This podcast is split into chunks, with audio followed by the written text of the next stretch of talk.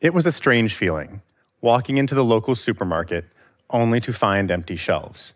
And most notably, no toilet paper. We didn't have raw material shortages or manufacturing defects, and we didn't discover new uses for toilet paper. It was panic buying by everyday people. Supply chains just couldn't keep up, and before we knew it, the rumored shortage became a real one. You remember that, don't you? Well, maybe not, because I'm not talking about COVID 19. I'm talking about the great toilet paper shortage of 1973. And it wasn't caused by a pandemic, but by a joke told by Johnny Carson. But today's supply chain challenges are no joke. Those problems are real, but they're problems that we've faced and even solved in the past. A supply chain is the long and often complicated journey that any item takes before it winds up in your home. Raw materials are mined or grown and sold to various suppliers. Those suppliers sell them to manufacturers who transform those raw materials into finished goods. And those finished goods are moved around the world by distributors and carriers, who in turn sell them to retailers, who sell those to consumers as a final step.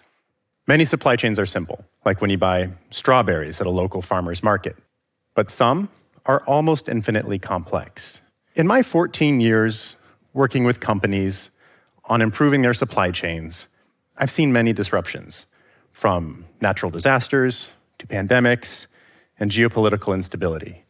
And every time, the media talks about how, from this point forward, companies can and will make their supply chains more resilient.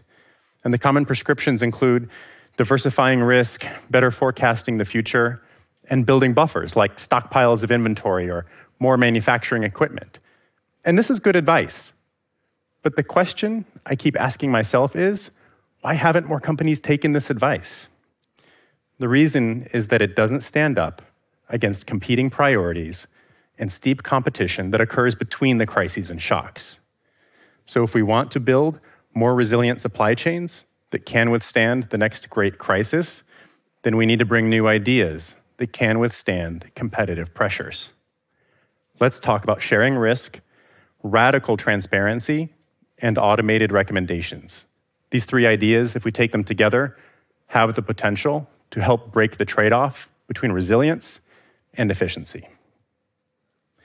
An obvious solution to supply shortages is to build more buffers so that if anything happens along the supply chain, the next recipient isn't waiting empty handed. Retail stores can never perfectly predict what we'll buy, so they carry extra inventory. They might run out of a particular size or a particular color, but it's unlikely that they'll run out of an entire category, like jeans. But we know across industries, companies carry less of that backup inventory than they used to.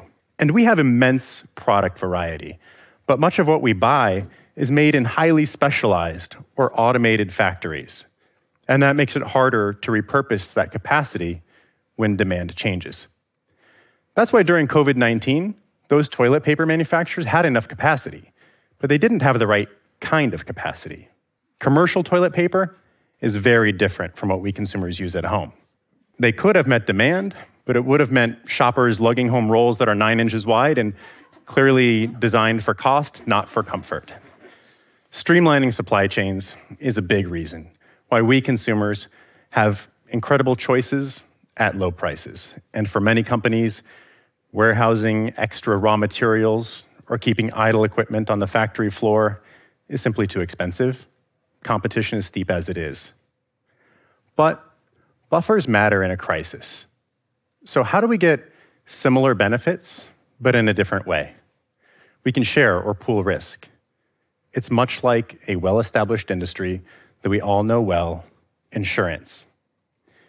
It's unlikely that you'll ever get into a major car accident, but if you do, it will be horribly expensive.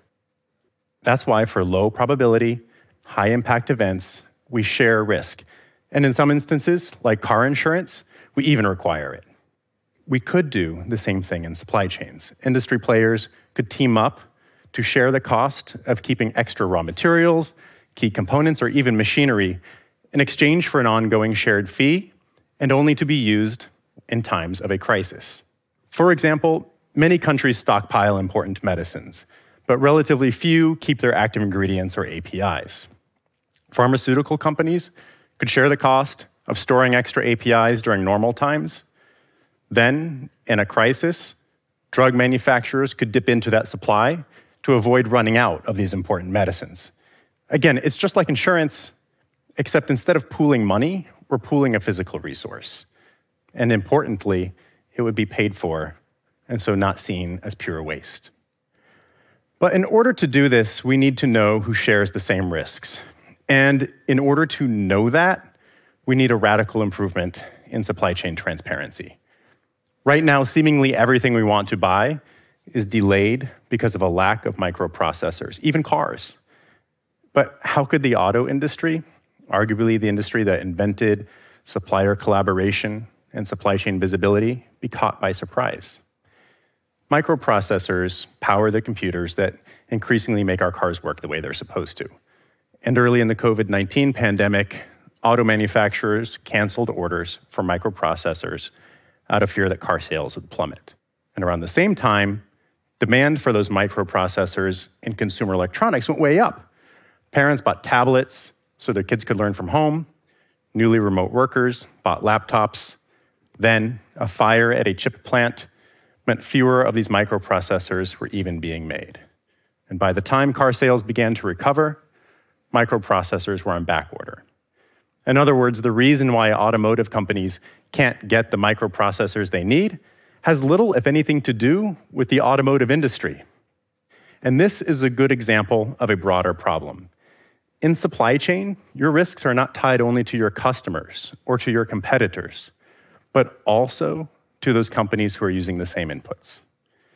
I doubt Ford considers the PlayStation 5 to be a competitor to the F 150 but in this case, they could have been competing for the same scarce resource.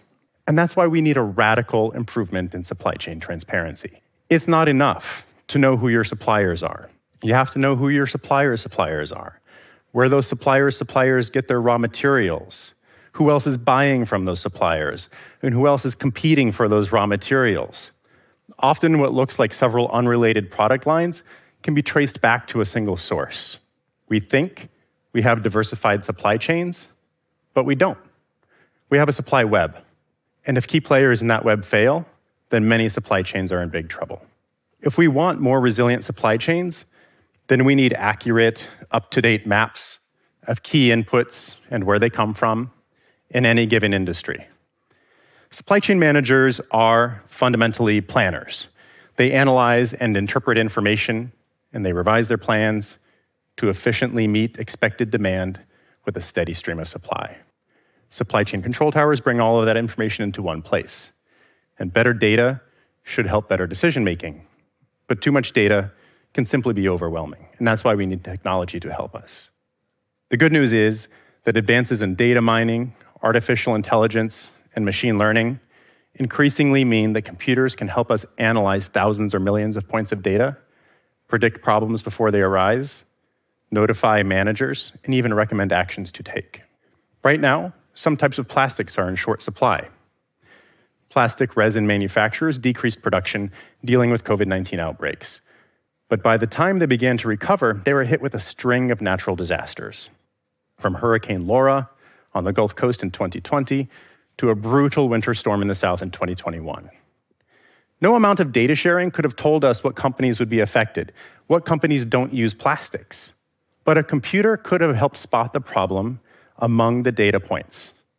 Decreased production and COVID 19 lockdowns, combined with severe weather, a surge in demand for plastic packaging as grocery sales grew, and a spike in trucking rates would have been enough to trigger some warnings in specific areas, and then notify managers and recommend what they might do about it. Hey, this supplier is looking risky. Do you have a chance to order from somebody else? Maybe start calling other trucking companies to make sure you get your supplies on time.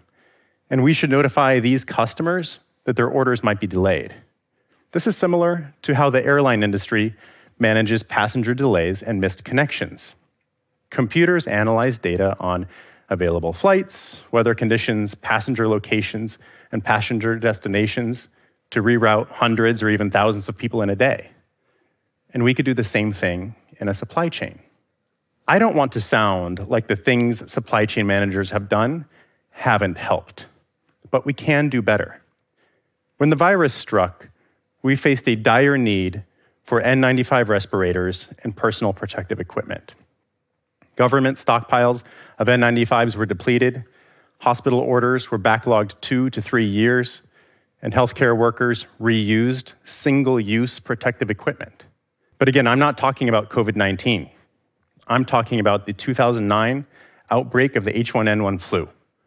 And we have to stop repeating the same mistakes. So let's be imaginative about how we challenge businesses and government to use shared risk, supply chain transparency, and automated recommendations to make our supply chains more resilient.